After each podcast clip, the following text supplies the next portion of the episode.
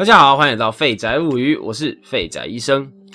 今天又是大家期待的废聊杂谈系列了。最近大过年嘛，而且又是这个刚过这个美好的年假，在这个充满厌世氛围的情绪当中，大家有没有觉得来聊聊关于僵尸的传说，真的是再好不过了呢？好了，说这个僵尸啊，除了最近这个大红大紫的失速列车系列啊，或者什么生化危机啊、恶灵古堡等等的，相信大家是绝对不陌生的。那目前的这个主流媒体中呢，僵尸的设定就是一种病毒造成的活死人现象。人死不可怕，最可怕就是呢以要死不死的状态弥留在人间。那僵尸的形象呢，往往就是就是拖着一身烂肉脑浆，啊一边惨叫啊一边靠近的样子，真的是非常可怕。不过啊，说到僵尸，怎么可以忘记经典的中国僵尸呢？在华人的文化里，僵尸究竟是一个怎么样的存在？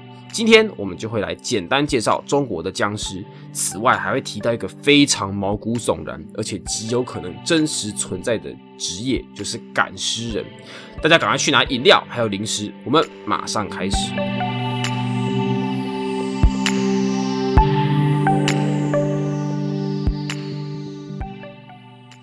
要说到中国的僵尸啊，最大的疑问就是僵尸在中国的文化里面到底是活着还是死了呢？那这个传说中的活死人现象呢，其实以科学的上来说呢，其实还是没有办法解释的哈。那基本上呢，认为大概有两种说法。第一种呢，就是呢，尸体呢被阳气冲到了。那在我说盗墓的那一期节目呢，有这个谈到啊，在华人地区呢，认为人死后呢会残留一口气。那被猫咪啊、老鼠啊或者什么活物冲到了，就会假复活。那这股气呢，其实应该就是所谓指的是那个人的精气啊。那精气是什么东西呢？我自己个人的理解就是，在这个古人呐，对于这个灵魂的认知上呢，就是人有魂魄，魂呢就是灵魂，魄呢指的就是这种身体的某种精气、阳气等等的东西。那大家看过什么什么《聊斋》啊、聂小倩啊，或者一些鬼故事之类的，就应该有知道说什么有一些什么传说，什么妖魔鬼怪啊，会什么吸收人的这个精气。那这个条气呢，应该就指的是魄。人如果没有了魄，虽然活着呢，但是看起来呢就会很虚弱，没有精神。所以呢，形容一个人呢极度沮丧，就叫做失魂落魄，就是那个非常严重的样子啊，就跟行尸走肉一样。那接下来，就是第二种呢，就是呢，因为一些地区性的关系，某一些地区的这个土壤啊，酸碱值有一些变异，或者是特殊的气候等等，导致呢土里面的这个细菌和虫子呢非常的少，所以呢，当把尸体埋下去之后呢，就会产生了这个一段时间都没有腐败的特殊现象，所以呢，精怪啊、鬼魂啊，就会在这个状态之下呢借尸还魂，这。造成的那种僵尸现象。那说实在的，尸体埋下去不会烂这件事情呢，在盗墓那一期讲过啊，是真的有可能会发生的现象。不过呢，在以前科学不发达的年代啊，大家没有什么微生物的观念啊，看到这个尸体埋下去没有烂呢，就会直觉是，哎呀，这一定是。鬼魂啊，借尸还魂啦，半夜爬起来呢，就会就会起来，就会起来做那种僵尸会做的事情，什么咬东西啊、抓东西啊等等的。就可能某一天呢，这个村子里面呢遭小偷，或者是呢有一只什么黄鼠狼啊，把鸡都咬死了，怎么抓都抓不到。然后呢，有一天这个村子里的老王啊，听到这个隔壁砍柴的老李说：“哎，我死掉的老爸前几天来托梦啊，说他的坟墓啊不好住，所以两个人呢就想去重新安葬。”这个老李他爸，结果呢一挖发现老李他爸呢，挖嘞死了好几年了，才栩栩如生，就开始把村子里掉东西啊、鸡被杀掉事情呢联想到一起，一传十，十传百，就成了僵尸的传说。那基本上呢，以前的人呐，就是没有办法理解呢，这到底是怎么样的现象啊？看到尸体没有烂掉，直觉就是，哎呀，这尸体呢一定是没有死透。半夜呢就会活过来啊，等等的，就会产生降降的传说。不过啊，随着这个现代的科技进步啊，还有这个火化的风行，基本上呢，僵尸的传说呢，就慢慢的就不攻自破了。不过呢，有一种特殊的相关职业，在现今呢仍然是扑朔迷离。有一些人说是传说，而有一些人则是说它真实的存在过。这个职业就是赶尸人。赶尸人就是运送尸体的人，可以算是货真价实的送行者。俗话说得好，生为哪里人，死为哪里鬼。在以前的观念里面呢，认为人死了，落叶就是要归根。所以呢，如果人呢在异乡死了，再怎么样呢，都要想办法呢回到家安葬。那有钱的人呢，如果死了，他们的家人呢，可能就会雇马车来运送尸体。那没有钱雇不起马车的家庭呢？这个时候呢，就需要委托赶尸人，就是求一张这个车票，而且呢还是站票哦。那据说啊，那些曾经目睹赶尸的人说，赶尸的人呢是怎么样来这个运送尸体呢？就是呢，他会在前头摇铃做法，然后身后的尸体则是用跳动的方式，就是在我们电视上面看到有那种什么两臂打直啊，整整齐齐跳的那样子的那种状态的那种僵尸，那他们就会用这种跳的方式呢，一路跟随着赶尸人。那么赶尸人呢，多半呢都是在夜间行动，那大半夜的看起来啊，应该是真的是非常的恐怖。那赶尸这个行业是怎么出来的呢？那关于赶尸的文化呢，还有传说呢，都是源自于中国的湘西。在以前交通不便的情形下，湘西地区的地理位置啊是非常的差，土地贫瘠，所以呢，有许多的湘西人呢便会去到川东还有黔东地区去采药啊，或是当猎人等等的讨生活。可是呢，这这几个地方啊，崇山峻岭，气候和环境都很恶劣。不仅湿热，而且瘴气丛生，疟疾和传染病的横行，所以很多人呢工作工作的呢就不幸的客死异乡。那慢慢的，这个赶尸人这样的职业呢就应运而生啊。没钱雇马车雇车夫没关系，真正的老司机都是直接让尸体动起来自己跳回家的，是不是非常的方便呢？那一般来说呢，赶尸人啊最多一次可以运六到七具尸体。应该说是控制六到七具尸体啊。那这些尸体呢，据说呢，一般都穿着宽宽大大的衣服，戴着有这个毛毡的帽子，额头必须要贴上符咒，以免吓到路人。所以呢，赶尸人呢都是半夜赶尸。那以前的人呢，当然也没什么夜生活啊，但是呢，还是要避免碰上一些半夜的旅旅客啊、路人等等的，以免看到啊直接吓死。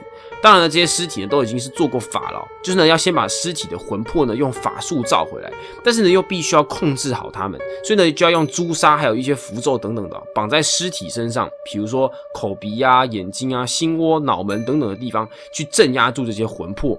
那越厉害的赶尸人呢，就可以召回越多的魂魄，而且。把这些魂魄呢都控制得非常的好，所以呢他们在运起尸体就会更轻松，甚至可以让他们做到更多的事情。那我自己感觉啊，这些赶尸人其实呢就有点像是电影中的这个设计机器人的这个城市设计师，那就是机器人呢必须要够聪明、够厉害，要懂得人类要他去做什么事情，但是呢又不能让他们太聪明到呢可以有自我意识的，以免他们就是大暴走啊，脱离掌控。那种微妙的控制感呢，我觉得其实就跟赶尸人呢是有点类似的。那最重要的就是那个尸体的防腐处理也必须要谨慎，在一切准备妥当之后呢，就可以安心上路了。那说到这里，你是不是会有点好奇，到底要怎么样才能够当赶尸人呢？其实要当赶尸人是一件非常难的事情。首先，赶尸界是非常的严谨、非常的神秘的。那一般来说呢，都是师徒制。要当上学徒，首先必须要符合几个要点。第一点就是胆子必须要大。相信大家应该没有什么疑问啊，很明显，这不是想要做办公室的人可以胜任的职业。想要做办公室的人呢，可能比较想要当尸体啊。我自己以前当设计师，加班到九点十点的时候呢，就蛮想当一具尸体。好了，扯远了。第二点呢，就是呢要满十六岁啊。看来以前运尸体的工作呢，还不算限制级啊。那再来就是呢，身高必须要一百七十公分以上，而且要长得丑一点，长得太帅呢是不行的哦。那为什么呢？因为呢，长得丑的人呢。一方面呢，可以吓阻这个沿路的鬼；再呢，就是一些好奇的路人呢。另外呢，除此之外呢，我自己脑补一下其余的原因啊，就是呢，要是赶尸人呢长得太帅，想必沿路上呢就容易招蜂引蝶，到时候呢难免惹是生非。那毕竟这个行业啊，我觉得还是要越边缘越好。从小长得丑的小孩，应该比较有容易当边缘人的经验。啊，看起来我应该是没有办法胜任这个工作。好，第三点，方向感一定要好，还有力气一定要大。虽然呢，赶尸呢是叫这个尸体自己跳啊，控制那个尸体，但是呢，长途跋涉之外呢，总是会有机会遇到什么上坡啊，或者是一些特殊的地形。那如果尸体跳不上去，这个时候呢，徒弟呢就必须要扛着尸体爬过一些小小的坡段啊，或是越过那个障碍物。那在正式入门前呢，师傅呢就会给徒弟呢一些考验，比如说呢，要徒弟呢看着太阳几秒钟。然后开始叫徒弟呢，身体呢开始旋转，接下来呢就突然喊停，要徒弟呢在这个眼冒金星、天旋地转的时的这个情况下呢，分辨出东西南北。那在以前没有手电筒的时代啊。晚上要是有什个什么突发状况啊，山崩土石流等等的，要是徒弟呢在一阵闪躲之后呢，方向感不够敏锐，到可以这个分辨东西南北的地步的话呢，是非常非常危险的。所以呢，方向感呢是非常非常重要的。那再来就是呢，要徒弟呢做一下这个胆量大冒险，比如说呢，要徒弟呢晚上跑出去呢这个玩那个寻宝游戏之类的。那师傅呢可能就会放个东西呢，在一个阴森恐怖的地方啊，可能是墓园或者是什么闹鬼的竹林之类的。那徒弟呢就必须要一个人跑去取回来。那通过以上测试啊，恭喜你正式进入赶尸圈子。那在入门之后呢，师傅呢才会教一些这个业界秘术啊。那赶尸呢是一个非常专业的绝活，徒弟呢据说必须要精通三十六种功。那所谓三十六种功呢，应该其实是不止三十六种啊，就是一些个赶尸的诀窍或是法术，比如说站立功，就是让尸体站着不动啊，还有行走功、转弯功、过桥功、下坡功啊，那基本都是控制尸体的行动啊。这是越讲越像城市设计师啊。那比较值得一提的，就就是还有一个特殊的技法，叫做哑狗功。因为呢，带着这个尸体爬爬照的时候呢，要是路上呢有一些野狗或是狼冲上来，啊一阵乱咬，到时候呢尸体变得面目全非就完了。所以呢，必须要学会一些让狗闭嘴的这个秘法。那最后呢，我们就要来聊最重要的话题了，就是这个死人到底是怎么动起来的呢？如果赶尸这个组织它真实存在，难道真的都是用这种巫术来运行，让这个尸体界的灵界的力量动起来吗？其实啊，我自己也觉得可能性不是很高。为什么呢？那这边我的见解是这样子啊，自古以来，其实巫术或是算命、气功啊等等之类的这种所谓的可能民俗疗法或是民间法术等等的，其实呢多半都难登这个大雅学术之堂，也难以被这个国家呢高度重视。那其实呢，很多人可能会不以为然啊，说哎。这就是老祖宗的宝贵经验嘛，也没什么不好。那说实在的，其实原因很简单啊，这种东西为什么不容易被重视的原因，就是因为它基本上呢，这些这些这种民间传说的这种东西啊，是很难有再现性的。比如说算命好了，其实算命这种东西，我们都心里有数嘛，就是一下可能会有一下准，呃，一下不准的这种状况。呃，基本上其实就很难被判断几率啊，啊，当然可能也是真的有很准的，也说不定啦。但是呢，这种东西就是你也知道，有些人算得准，有些人算不准。那或者是气功啊，有些人呢练一练的，哎，说什么身体真的很有效啊，那有些人练一练，哎，又好像又没有什么感觉。所以啊，其实巫术呢就是这样子，应该很少有这种算命啊、讲星座的，很敢跟你说你明天会发生怎么什么什么事情，讲的巨细靡遗啊，啊，那不准呢，我倒贴你钱。简单来说啊，就是呢这些东西啊，其实是太不稳定了。因此呢，在这个流传下来的过程当中，慢慢的就会被淘汰。那毕竟说实在的，这些法术啊、巫术的，其实就是不是这么的靠谱嘛。那你想想看，如果假设说尸体呢，真的是每次都用这种巫术的方式运行，中间如果呢出 trouble 的几率很高的话，那怎么可能会发展成一个有系统的职业呢？那接下来呢，我们要那那接下来你可能就会想了，诶，那如果假设是这些方式啊，真的不是用巫术的话。那到底是怎么让尸体走动的呢？那由于赶尸界啊是一个很严守秘密的组织，因此啊，目前呢有几种这个科学上的说法。那首先呢，比如说就是呢用这个竹竿呢或绳子吊着，呃利用一些这个杠杆原理呢，把这个竹竿呢就是呢从那个人的袖口，就是从这个尸体的袖口穿过去，然后呢两只手呢就举直直的啊绑在那个杆子上面，那远远的啊就可以扛着这些杆子呢，那看过去呢就像是七八个人呐，呃就被绑在一起。啊，加上呢，他们手直直的呢，啊，竹竿又有一些弹性嘛，就会弹跳。远远看过去呢，就像是一具一具尸体的，跳着跳着跳着跳着跳着这样子。不过呢，这个东西啊，如果一次运七八具尸体，靠一个人或两个人扛着，这个方法呢，其实好像也是有点太累人了。那后来呢，也有人说呢，诶，搞不好是用磁铁。